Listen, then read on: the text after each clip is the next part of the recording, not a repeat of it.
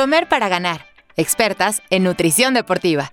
El podcast que te enseñará a comer y te dará las herramientas para ganar. No importa qué tanto sabes sobre el tema. Estaremos aquí para proporcionarte la información más confiable. ¿Tengo que comer mientras hago ejercicio? ¿Cómo puedo correr más rápido? Con Aurora León y Mercedes Muñiz, expertas en nutrición, deporte y salud. Comenzamos. Hola a todos y a todas, bienvenidos a otro miércoles de Comer para Ganar. Hoy estamos Aurora y yo con un tema que estoy segura que les va a interesar muchísimo. Se empiezan a acercar las temporadas de eventos, de triatlones, de maratones, de Ironmans y queremos platicarles un poco cómo pueden hacerle para llevar su nutrición perfecta durante estos eventos y durante el entrenamiento para ellos. Hola Mer, ¿cómo están? Eh, bienvenidos otra vez más a un miércoles de comer para ganar. Y como dice Mer, justo estábamos platicando que pues la temporada de maratones, de Ironman se acerca. Viene el mundial del 70.3, ahora en septiembre, que va a ser en Utah. Luego viene el, el 70.3 en Cozumel, viene el Ironman en Cozumel y tenemos muchísimos pacientes que nos preguntan todos los días sobre eh, qué van a hacer en estos eventos, cómo tienen que ir entrenando para estos eventos y por eso queríamos poner este, este tema el día de hoy, hablar específicamente de todo lo que involucra la alimentación cuando te estás preparando para un evento como el 70.3 o ya tal cual las distancias de Ironman.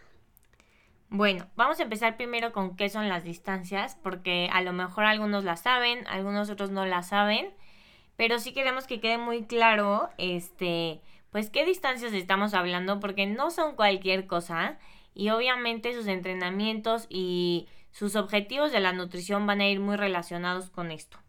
Un Ironman completo es, está, está hecho de tres disciplinas, que la primera sería 3.800 metros de natación, después se bajan y le dan 180 kilómetros a la bicicleta y terminan corriendo un maratón, que son 42.195 kilómetros. Exactamente, Mer, qué bueno que lo explicaste porque la gente a lo mejor no dimensiona de qué estamos hablando. O sea, si tomáramos estas distancias como de aquí a dónde llegaríamos, te darías cuenta que es casi, casi de aquí a Acapulco, casi, casi. Sí, es muchísimo. Es muchísimo y eso implica que poco a poco va a haber un incremento un incremento considerable en los entrenamientos, ¿no? A lo mejor alguien que está acostumbrado a hacer triatlones o que ha hecho triatlones toda su vida, los entrenamientos pues a lo mejor se limitan a hacer una hora, dos horas diarias de ejercicio y de repente se ven en la necesidad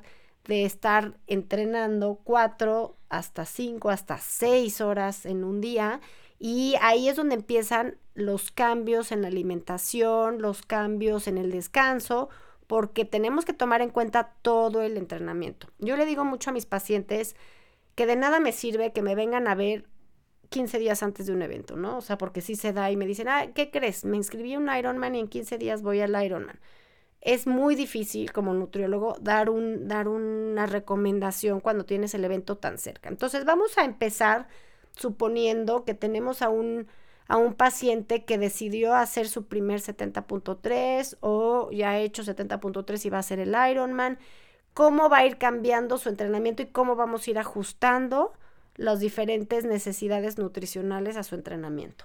Oye, estas distancias, aunque a lo mejor los que no están metidos en el mundo del triatlón les suenan loquísimas, como dice Aurora, este, nos llegan muchísimos pacientes que las hacen y el otro día buscando en las estadísticas sí me impresionó ver que más de 96 mil atletas al año realizan un Ironman. O sea, eso es un mundo de gente. O sea, cuando conoces un Ironman hasta piensas, híjole, este loco, pero pues es que hay muchos locos como ellos y realmente este podcast es para que ustedes entiendan que este entrenamiento y este tipo de competencias necesitan una estrategia de nutrición atrás porque como dice Aurora, cuatro o cinco horas de entrenamiento forzosamente te van a implicar un desgaste muy importante que tienes que recuperar adecuadamente. Exactamente, Mer. Entonces, ¿por qué no empezamos viendo cómo, cómo habría que, que, que, tener esa intervención de nutrición? Y lo que les recomendamos, obviamente, es que en el momento que tengan un objetivo de este tipo, pues se acerquen tanto a un entrenador que los va a ayudar con el entrenamiento, como a un nutriólogo deportivo para que puedan hacer individualmente esa estrategia de nutrición que los va a acompañar a lo largo de todos sus entrenamientos y obviamente al día de la competencia, ¿no? Entonces, ¿qué sería lo primero que habría que tomarse en cuenta cuando un atleta empieza a hacer entrenamientos de este tipo? Lo primero y más importante, que yo creo que repetimos casi casi cada capítulo, pero no nos cansaremos de decirlo, es que los atletas tengan un buen aporte energético. Es decir, que estén consumiendo suficientes calorías para poder llevar a cabo las actividades que están realizando, para poder llevar a cabo sus entrenamientos y no estar después todo el día dormidos, porque obviamente estas personas, pues son personas que después tienen que salir a trabajar y tienen que hacer cosas, ver a su familia, etcétera, pues tienen que tener la energía para lograr eso. Sabes que Mer, qué bueno que dices esto. Creo que eso es lo más común dentro de, del, del triatlón o de gente que empieza de repente a entrenar horas y horas. Muchísima gente me ha venido a ver, no sé si te pase a ti, que al contrario de pensar que están bajando de peso porque están haciendo más entrenamiento, de repente empiezan a subir de peso. ¿Por qué? Pues porque empiezan a sentir que entrenan y entrenan y empiezan a comer y a comer sin, sin medida, sin control y eso no es el fin cuando hablamos de cubrir demandas energéticas, ¿no? Obviamente hay que comer más, pero siempre contabilizado, siempre siguiendo ciertas recomendaciones, porque es muy probable que si nada más te dejas llevar por entrené más, tengo que comer más, vayan a acabar comiendo de más y por lo general no lo que necesitan, sino van a comer de más, probablemente alimentos muy, muy altos calóricamente y pueden ocasionar un aumento de peso en lugar de bajar de peso o de mantenerse, que sería el objetivo, ¿no? Justamente esto que dices de que comer lo que necesitan es un punto súper importante, porque tampoco es comer por comer, o sea, como dice Aurora, cubrir tu aporte energético, pues en realidad lo estamos haciendo por dos motivos. El primero es porque obtengas suficiente energía, para llevar tus actividades a cabo y esta energía la vas a obtener a través del correcto consumo de carbohidratos, no solamente a lo largo del día, pero antes de entrenar y durante tu entrenamiento también. Entonces eso es súper, súper importante. Y también queremos, obviamente, que se lleve a cabo una correcta, un correcto consumo de proteínas, que será un tema que hablaremos ahorita más adelante, pero nada más que quede claro que no es comer por comer, o sea, es comer bien. Y sobre todo eso que les volvemos a decir, el que vayan con un nutriólogo y el, entre el nutriólogo y el atleta puedan determinar cuál sería el objetivo, porque probablemente el objetivo a lo mejor también va a ser una disminución de composición corporal. Entonces, si hay que disminuir el porcentaje de grasa, probablemente habrá que comer un poco menos calorías sin que se descuide el aporte energético de, para poder tener un buen rendimiento. Entonces, una vez que se decide si vamos a aprovechar también para hacer un control de peso o simplemente tenemos que cubrir las demandas de energía o por otro lado es un paciente que suele bajar de peso muy muy fácil cuando aumenta su ejercicio, probablemente tengamos que tener también un balance positivo. Entonces, encontrar ese total de kilocalorías que se le va a proporcionar al atleta para poder cubrir esa demanda de energía sería el primer objetivo cuando empezamos a aumentar la carga de entrenamiento. Poder detectar si hay que darle un poco menos, hay que darle igual o hay que darle más calorías de lo que necesita para poder lograr sus objetivos y sobre todo para cubrir sus demandas de energética. No podemos nunca sacrificar esa recuperación, no podemos nunca sacrificar el cansancio por querer que baje de peso muy rápido o por querer quitar y quitar y quitar kilocalorías. Tiene que estar muy, muy bien contemplado y decidido entre el atleta, probablemente el entrenador y el nutriólogo. Ahora, otro tema súper importante en el Ironman, al ser un evento tan largo, es el punto de la hidratación. Muchísimos atletas terminan deshidratados después de este tipo de eventos. Y eso es, pues, obviamente por diversos factores. O sea, no hay como tal una regla de hidratación que les podamos dar, porque la hidratación tiene muchos factores que se tienen que considerar. Por ejemplo, la tasa de sudoración del atleta, ¿no? Tu amigo Paco va a sudar muy diferente a tu amiga María y a tu amigo Juan, entonces no podemos generalizarlo. Eh, también la intensidad en la que se va a competir va a determinar el, lo rápido o lo lento que vayas a sudar también así como la temperatura y la humedad del ambiente. Entonces no es lo mismo competir en Cozumel que competir a lo mejor en Boulder, que competir en Galveston, ¿no? Entonces eso también lo tenemos que considerar y cada atleta debe de saber pues un poco de sí mismo y de su tasa de sudoración para llevar a cabo esto.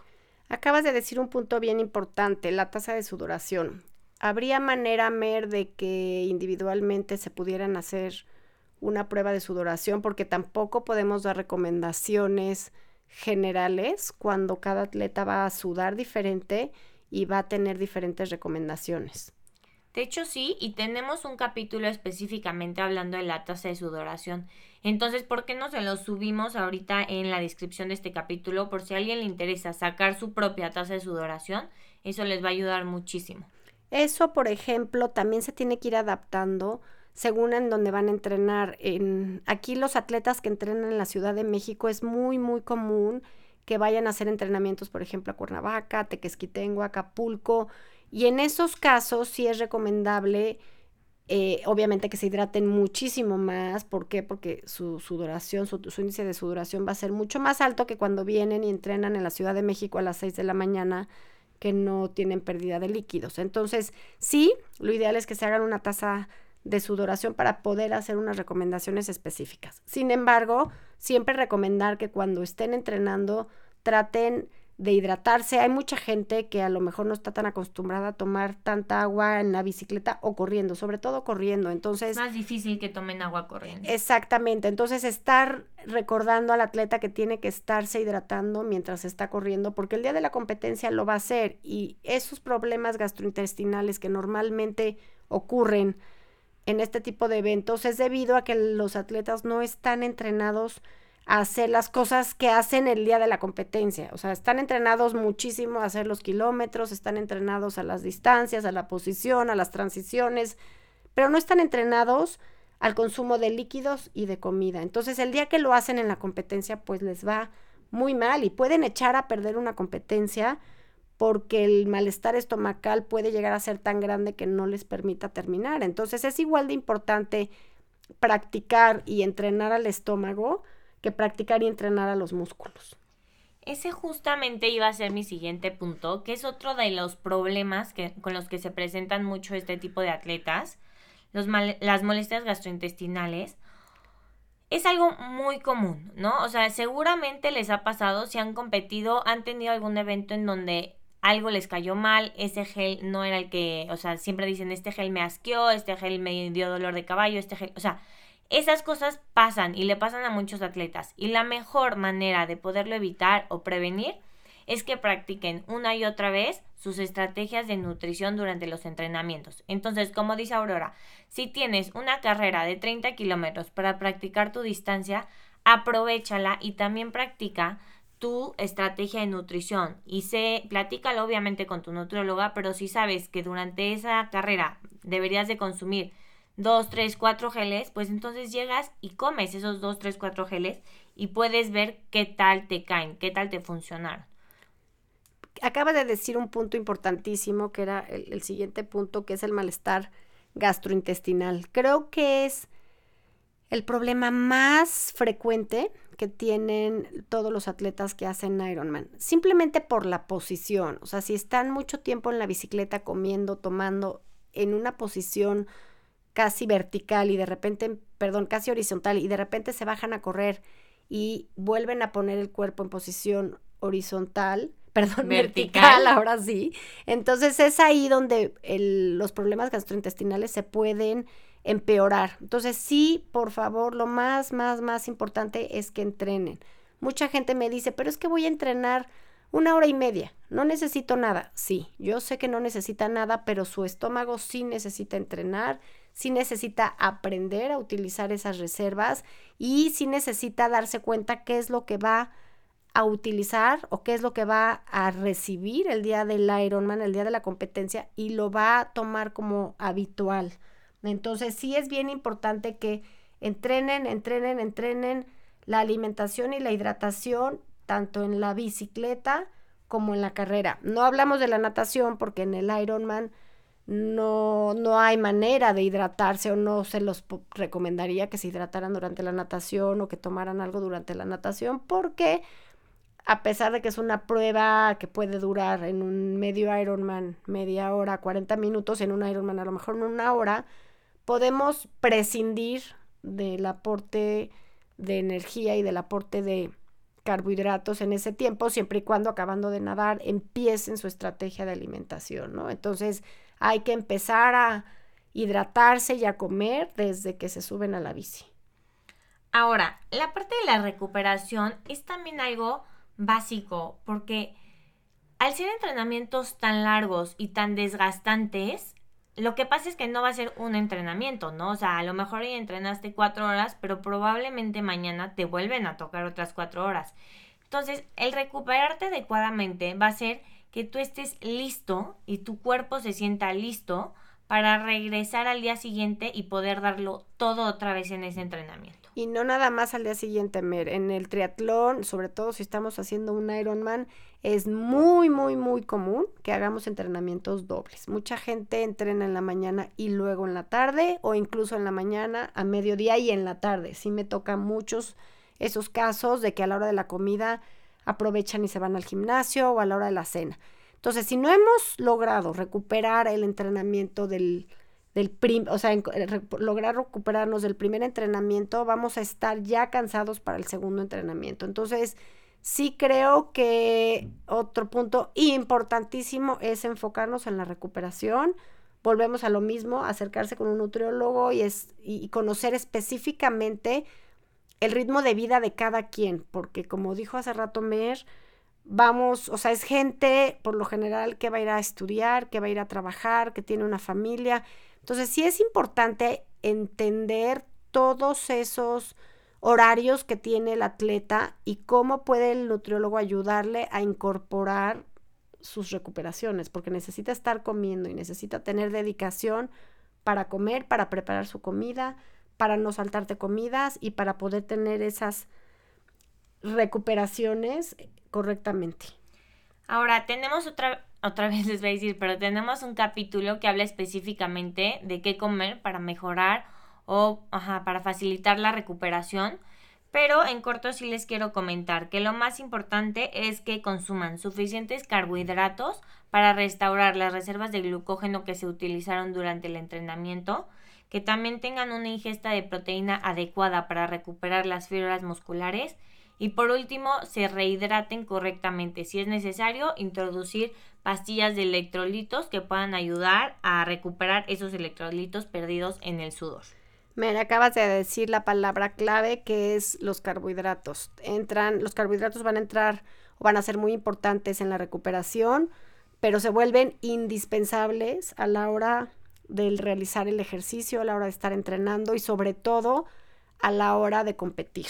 Hoy por hoy es muy común y todavía me toca conocer atletas que durante la bicicleta consumen alimentos con proteína o alimentos muy altos en grasas y no se dan cuenta que ese tipo de alimentos pues nada más se les va a quedar en el estómago y no les va a traer ningún beneficio. Entonces es importante que les quede claro que durante el ejercicio tenemos que tratar de cubrir esa demanda de carbohidratos que nos marcan todas las referencias de, de, los libros, de los estudios.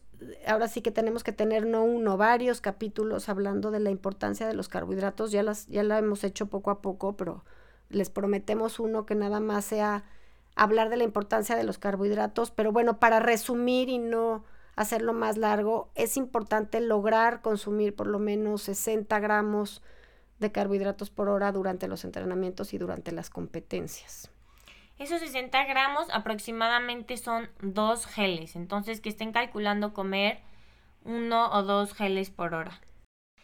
Y también algo súper importante, sobre todo para eventos tan largos, es realmente consumir los carbohidratos no solamente tantito antes de tu evento, pero días antes de tu evento, porque esto nos va a ayudar a recargar nuestras reservas de glucógeno para llegar con nuestro tanque lleno al evento.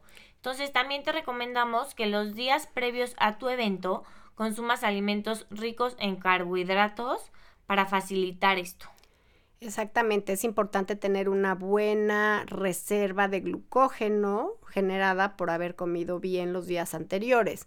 En algún otro capítulo ahí cuando tuvimos de invitado a Chicharro nos comentaba de que los atletas bien entrenados se vuelven más eficientes para poder guardar más glucógeno. Creo que esta parte es importantísima. Ya hemos hablado en muchos capítulos sobre la carga de carbohidratos y demás, pero a mí sí me gustaría mí recalcar aquí que es algo que se tiene que entrenar, o sea, no por alguien, es lo que les decía, si alguien llega a decirme que la semana que entra va a ser un Ironman y le doy una carga de carbohidratos, no necesariamente la va a recibir bien, no necesariamente le va a hacer efecto porque esto se tiene que entrenar y el atleta a medida que esté mejor entrenado va a tener esa capacidad de poder almacenar más glucógeno. No vas a almacenar el mismo glucógeno si lo has hecho una vez en tu vida que si lo has hecho 40 veces en tu vida. Entonces, sí, me, como que es importante recalcar esto porque en algún momento me ha pasado, no sé a Timer, pero que ha llegado algún atleta, le he dado una recomendación y se ha enojado y me ha dicho, a ver, me cayó muy mal, no, sentí, no me sentí bien, eh, no me gustó. Y eso es precisamente porque no está entrenado a tener una buena formación de glucógeno. Entonces, sí hay que recalcar que un atleta bien entrenado, va a poder guardar más glucógeno que un atleta que no está entrenando. Entonces, practiquen, háblenlo con la nutrióloga y que puedan tener este tipo de entrenamientos del estómago al mismo tiempo que sus entrenamientos este, físicos, ¿no? Es que sabes que, además yo siempre pienso que los entrenamientos son para que las cosas te salgan mal. Tú quieres que cuando llegues a la competencia ya todo esté tan practicado que estés seguro que te va a salir bien.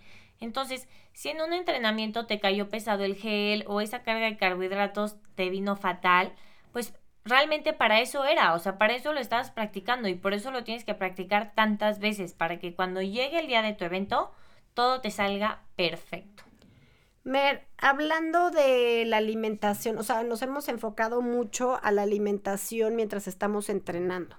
Definitivamente la nutrición deportiva pues juega un papel importantísimo ya el día del evento. Entonces, el día del evento como tal, hay que hacer una estrategia perfectamente bien hecha en la cual mediante alarmas incluso puedan ir diciendo tengo que comer cada X tiempo, una vez que logres esa estrategia que, que, que quieres hacer tanto con tu entrenador, con tus tiempos, con tu entrenadora o con tu nutriólogo de cómo van a ir comiendo, que puedas tener esa correcta estrategia de alimentación durante el evento y que esté perfectamente planeada. Hay ahí por ahí una app, esa, esa alguna vez comentamos, esta app de Fuel, Fuel Decor, donde puedes eh, jugar y puedes ir metiendo datos de qué van a dar en el evento, qué voy a comer yo y podemos, o sea, se puede ir haciendo junto con alguien que te apoye una estrategia de todo lo que vas a comer y sumar, restar para que llegues al set total de carbohidratos por hora necesarios,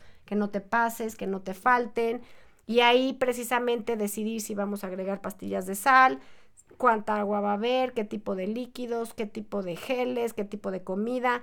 Y sí tiene que haber una estrategia planeada. No puedes dejar al a ver si me da hambre, a ver si se me antoja, a ver si me lo dan. Entonces sí, esa sentarse con, con su equipo multidisciplinario y poder llegar a una planeación el día de la competencia es lo más importante. Bueno, pues esperemos que este capítulo les sirva mucho. Si ustedes son futuros Ironmans, Ironmans o atletas de cualquier tipo, ya saben que la nutrición deportiva juega un rol súper importante en su rendimiento.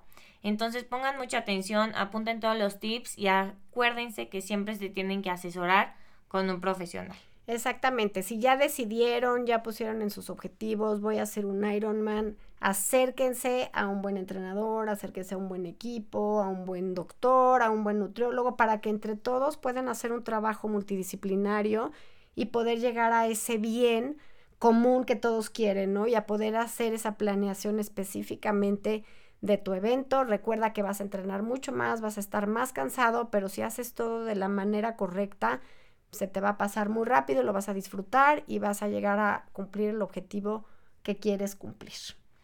Nos vemos el próximo miércoles y acuérdense cualquier duda que tengan, siempre nos pueden escribir en nuestras redes sociales como arroba comer para ganar. Y eh, mencionar a nuestros aliados, a Deporte, a la Federación Mexicana de Nutrición Deportiva y a Fuel to Go. Gracias. Esto fue Comer para ganar. Un episodio más hablando de lo que sí es verdad en temas de nutrición, deporte y salud con Aurora León y Mercedes Muñiz. Síguenos en arroba comer para ganar.